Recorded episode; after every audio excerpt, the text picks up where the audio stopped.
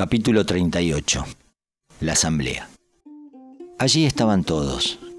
Bhishma, Drona, Kripa, Balika, Somadatta, Vidura y los otros. Bhishma comenzó hablando con voz profunda y sonora. No es justo que continuemos albergando ira contra los pandavas por más tiempo. Odiarles no es justo. Titirasti y Pandu son ambos sobrinos míos y quiero a sus hijos por igual. Amo tanto a Duryodhana como a Yudhishthira. Me duele ver esta situación y siento que ya es hora de que obremos justamente con los hijos de Pandu.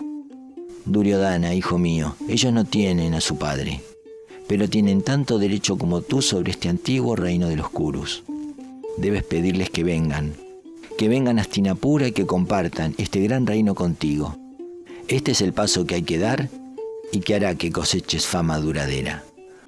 Cualquier otra idea que tengan solo los conducirá a la infelicidad. Y no solo eso, sino que los cubrirá de infamia, condenando vuestros nombres para siempre. En este corto tiempo de vida que se nos da, hijo mío, el honor de nuestros nombres debe guardarse muy celosamente. Es lo único que vale, ya que si lo pierdes tu vida será un puro desperdicio. Vives mientras se honra tu nombre y mueres cuando pierdes tu honra ante los ojos de los hombres. Haz lo que corresponde a un príncipe noble como tú. Parece que el destino quiere darte una segunda oportunidad. Es una oportunidad única, ya que generalmente es implacable, como una palabra que se ha pronunciado como una oportunidad perdida. El destino nunca retrocede para reparar algo que se ha hecho mal, pero en tu caso, el destino se ha mostrado amable. Dios ha permitido que los pandavas sobrevivieran al accidente de la casa de cera y prefiero llamarlo accidente. Kunti está viva, e igualmente los cinco hermanos. Para tu bien, el pecador Purochana está muerto. Si obras con afecto hacia los pandavas, te vas a librar de este estigma que pesa sobre el nombre de tu padre y el tuyo propio como responsables del incendio de la casa de cera. Ahora tienen la oportunidad de hacer algo para restablecer la reputación que tienen. Tú eres un buen hombre, puedes comprender los caminos del Dharma y debes hacer esto por tu propio bien. Entrégales a los Pandavas la mitad del reino y descansa, descansa en paz. Drona era de la misma opinión y dijo, es lo mejor que se puede hacer.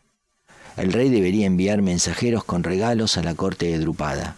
Debemos hacer las paces con los hijos de Kunti y pedirles que vengan aquí, a Astinapura. Es el deber del rey ser bondadoso con estos huérfanos. Radella, sin embargo, debido a su amistad con los Kurus, no estaba de acuerdo con tal decisión. Él prefería luchar y expuso la teoría de que era el campo de batalla donde se tendría que decidir quién habría de gobernar el mundo entero. Vidura se levantó y dijo, mi querido hermano, todos los que estamos aquí reunidos somos tus buenos consejeros. Queremos salvar tu reputación y también la de tu hijo. El gran Bhishma y Drona han hablado correctamente. Por favor, no le hagas caso a Radella. Es muy impulsivo. Está tan cegado por la ira como tu hijo y no se da cuenta de la gravedad de la situación. Seguro que te agradará más escuchar sus palabras que las mías, pero es a mí a quien debes escuchar. El incendio de la casa de cera ha marcado tu nombre con el sello de la ignominia. Ahora tienes la oportunidad de limpiar tu alma de toda pelea maligna. Además, aparte del hecho de que lo debido es que entregues la mitad del reino a los pandavas, también hay otra cosa, y es que no es aconsejable ponerse en contra de ellos. Ahora son muy fuertes, no como en el pasado, cuando estaban indefensos en tus manos. Además, Drupada y su hijo, Drishtadyumna, el nacido del fuego, se han convertido en sus parientes al casarse con Draupadi. También tienen el apoyo de Balarama y de Krishna. Con Krishna a su lado, con toda seguridad serán invencibles. ¿Quién puede igualar al fuerte y poderoso Bhima cuando está furioso? ¿Quién podría desafiar a Yuna? Hace poco lo han intentado algunos reyes y han sido derrotados por dos veces, comprobando que era imposible. De nuevo te repito que deberías adoptar métodos pacíficos para garantizar la paz en el reino. Duryodhana y Radella son demasiado jóvenes para apreciar mis palabras, pero tú eres diferente. Será un bello gesto de tu parte si escuchas el consejo de tu tío Bhishma. ordena que traigan a los pandavas. Haz lo que es debido.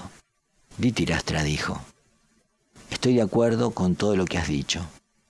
Soy de la opinión de que se debe tratar bien a los pandavas.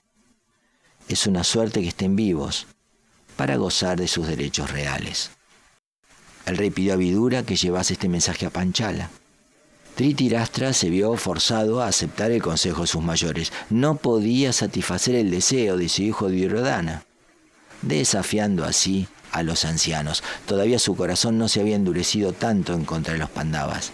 Todavía le quedó un poco de decencia.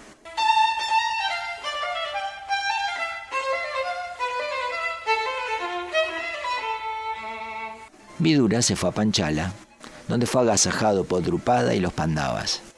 Krishna se encontraba en Guaraca y llegó a sus oídos la noticia de que los Kurus habían intentado luchar contra los Pandavas después de que estos revelaran su auténtica identidad y que el ejército de los Kurus había sido derrotado.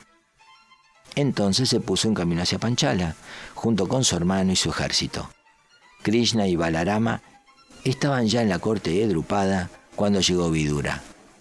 Las lágrimas resbalaban por las mejillas de Vidura al contemplar a los Pandavas. Estaba sobrecogido de emoción. Nunca apreciamos cuánto valor tienen las cosas y las personas hasta que nos enfrentamos a la posibilidad de perderlas. Y así le ocurría a Vidura. Solo pensar que habían escapado del terrible incendio de Varanavata le hacía darse cuenta de lo mucho que significaban para él. Vidura ofreció a Draupadi y a los Pandavas los valiosos regalos que les enviaba Dhritarashtra. Pasaron algún tiempo dialogando sobre un sinfín de cosas, hasta que finalmente abordaron el tema que preocupaba a todos los allí reunidos, el mensaje del rey.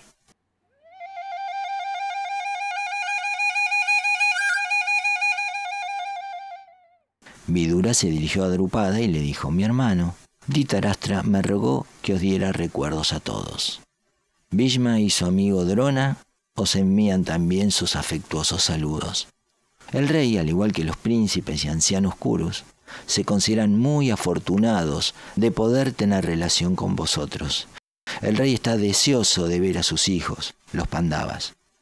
Tan grande es su alivio al saber que han escapado de la muerte en Varanavata, que quiere abrazarles con todo su afecto.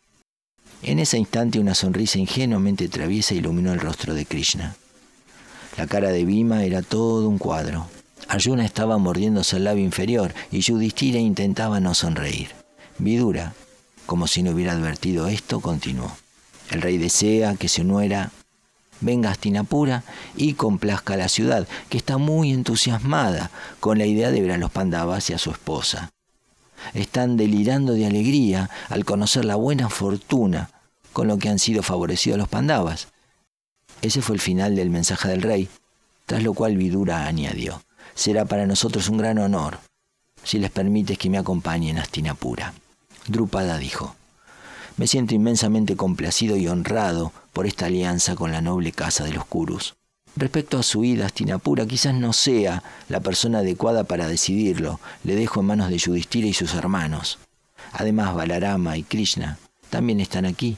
Yo me atendré a su decisión. Entonces Krishna dijo,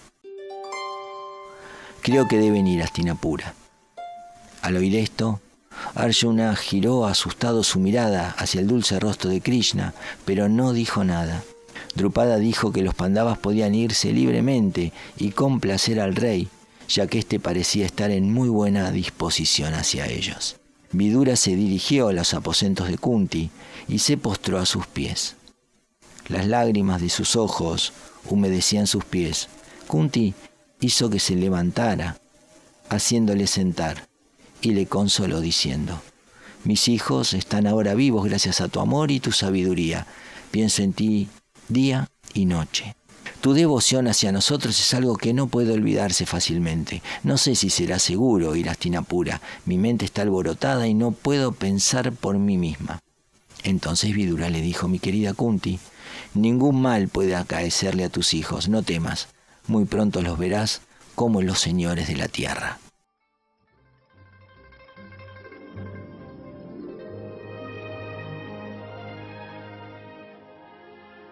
Los Pandavas, acompañados por Krishna, se encaminaron hacia Astinapura.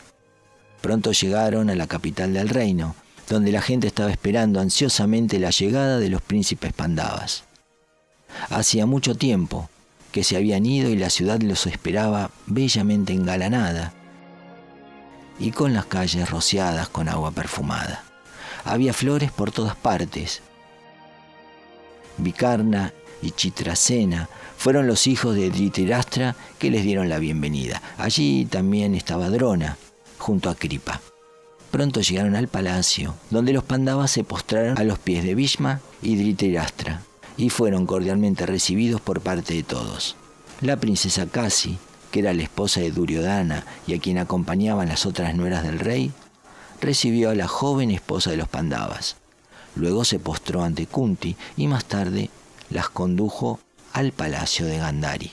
Una vez allí, Kunti y Draupadi se postraron a los pies de Gandhari pidiéndole sus bendiciones. Gandhari, que tenía el poder de ver el futuro, abrazó a Kunti y luego a Draupadi, Mientras deslizaba sus brazos por la suave sileta de Draupadi, se decía para sí misma, esta mujer está destinada a ser la causa de la muerte de mis hijos. Luego bendijo a ambas y ordenó que preparasen la casa de Pandu para servirles de residencia.